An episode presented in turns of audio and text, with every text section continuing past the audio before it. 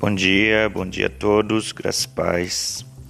Estaremos continuando nas reflexões do livro de Zacarias. Hoje leremos o capítulo 2. Levantei os olhos e vi, e eis um homem que tinha na mão um cordel de medir. Então perguntei: Para onde você vai? E ele me respondeu: Vou medir Jerusalém para saber a sua largura e o seu comprimento. E eis que o, o anjo que falava comigo se afastou e o outro anjo veio se encontrar com ele. E ele lhe disse: Corra, diga aquele jovem: Jerusalém será habitada como as aldeias sem muralhas, por causa do grande número de pessoas, de animais que haverá nela. Pois eu serei uma muralha de fogo ao redor dela, diz o Senhor. Eu mesmo serei no meio dela a sua glória. Vamos, vamos, fujam da terra do norte, diz o Senhor porque eu espalhei vocês como os quatro ventos do céu, diz o Senhor. Vamos, fuja, Sião, você que habita com a filha da Babilônia. Pois assim diz o Senhor dos Exércitos: para obter a glória, ele me enviou às nações que saquearam os bens de vocês. Porque aquele que tocar em vocês toca na menina dos meus olhos. Porque eis que agitarei a mão contra eles e eles virão a ser presa daqueles que o serviram. Assim, vocês saberão que o Senhor dos Exércitos é quem me enviou. Alegre-se e cante, ó filha de Sião, porque eis que venho e habitarei no meio de você, diz o Senhor. Naquele dia, muitas nações se ajuntarão ao Senhor e serão meu povo. Habitarei em seu meio e vocês saberão que o Senhor dos Exércitos é quem me enviou a vocês. Então o Senhor habitar, herdará a terra de Judá como a sua porção na sua terra santa e voltará a escolher Jerusalém. Calem-se todos diante do Senhor, porque ele se levantou em sua morada. Somente até aí, Zacarias capítulo 2 continua aí na na fala do Senhor ao profeta, né? O profeta Zacarias é faz parte, engloba os profetas menores, né? De todos os profetas menores é o que mais escreveu e o Senhor continua através das visões, aproximadamente aí 500 anos antes de Jesus Cristo, ele continua falando através de visões. E o capítulo 2 nos fala sobre a restauração da alegria do seu povo em Deus. Nós vemos no versículo 10 a seguinte orientação: alegre-se, cante, ó filha de Sião, porque eu venho. Né? O, a ordem era para que eles se alegrassem no Senhor, mas eles estavam, depois de 70 anos que eles passaram no exílio, eles haviam perdido a sua alegria o desejo do seu coração de adorar ao Senhor. E, e eles precisavam entender que a adoração ela restaura dentro de nós três coisas. A princípio, a restauração da adoração nas nossas vidas vai fazer com que a intimidade aconteça, a identidade seja refeita e o propósito seja restabelecido. Quando nós adoramos ao Senhor, nós passamos a ter intimidade, passamos a ter identidade e passamos a ter propósito.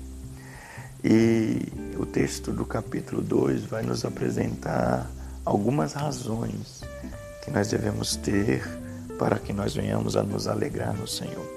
A primeira razão está logo no início né, da, da visão que o profeta teve quando ele esteve diante de, de um primeiro anjo e aí esse primeiro anjo se afasta dele, e aí um anjo conversando com outro anjo é, manda vir de volta para que eles tenham uma visão melhorada do que estava por vir. Aquilo que eles viam, né, aquilo que o povo via, não era ainda o que Deus haveria de fazer. Versículo 4 diz assim: Corra e diga àquele jovem Jerusalém será habitada como aldeias sem muralhas. Será é futuro, nós devemos ter uma visão ampliada, nós devemos nos mover em fé para o que está por vir, para o que Deus ainda quer fazer. Então, a primeira coisa que eu queria que nós refletíssemos nesta manhã é que nós devemos nos alegrar no Senhor, porque Deus é soberano e Ele faz por nós coisas grandes e Ele nos guarda. Versículo 4 diz assim no final: E eu serei. Versículo 4: Eu serei como será habitada como aldeias sem muralhas por causa do grande número de pessoas, de animais que haverá nela. Versículo 5: Pois eu serei uma muralha de fogo ao redor dela, diz o Senhor. O Senhor é quem nos protege. O Senhor é quem nos protege. Nós não precisamos de muralhas construídas, porque nós temos um Deus que está como uma muralha está com seus anjos ao nosso redor a nos proteger de todos os perigos. Eu devo me alegrar no Senhor porque Ele me guarda, Ele é soberano, Ele me protege. A segunda coisa que eu vejo dentro desse texto está no versículo 8. E o Senhor diz assim: Porque, pois assim diz o Senhor dos Exércitos, para obter a glória ele me enviou às nações que saquearam os bens de vocês, porque aqueles que tocarem em vocês tocam na menina dos meus olhos. Aleluias. Deus nos ama de uma forma única. Deus nos ama de uma forma singular. A forma que Ele cuida de nós é terrivelmente maravilhosa. Então não há ninguém que possa tocar em nós porque se tocar em nós é como se estivesse tocando na menina dos olhos de Deus. Nós somos povo escolhido de Deus, povo de propriedade peculiar, propriedade exclusiva de Deus. E nós devemos nos alegrar no Senhor, porque Ele cuida das nossas vidas com um amor profundo. Terceira coisa que nós vemos dentro desse texto, nós devemos nos alegrar no Senhor, porque, versículo 10, é, alegre-se e cante ao filho de Sião, porque eis que venho, e diz mais, e habitarei no meio de vocês, diz o Senhor. Nós devemos nos alegrar porque Deus habita entre nós. Deus habita em nós. Nós devemos nos alegrar todos os dias porque eu tenho um Deus que habita em mim e eu tenho um Deus que habita no meio da nossa geração. Deus, através do teu Espírito Santo, habita no nosso meio. Deus está aí agora, onde você estiver. Deus está cuidando de você. Deus está te sustentando. Deus está controlando todas as coisas. Deus é Deus que habita entre nós. E por último, eu queria destacar o versículo 11. Naquele dia, muitas nações se juntarão ao Senhor e serão o meu povo. Habitarei em seu meio, e vocês saberão que o Senhor dos Exércitos é quem me enviou a vocês. Nós devemos nos alegrar no Senhor, porque é para nós motivo de honra, é para nós motivo de privilégio sermos aqueles que estão anunciando a glória do Senhor proclamando a glória do Senhor para que outras nações, para que outros povos, para que outras etnias também reconheçam e tenham o Senhor como sendo o Senhor da vida deles.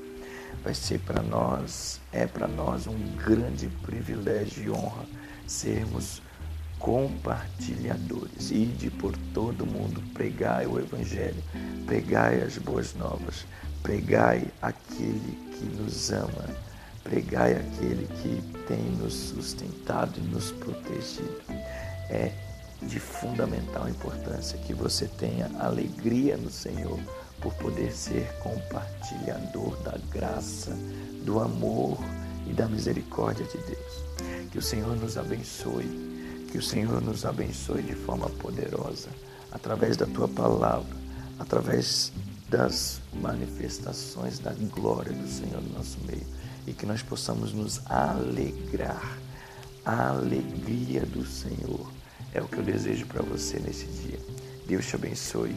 Amanhã prosseguimos capítulo 3 de Zacarias. Deus abençoe.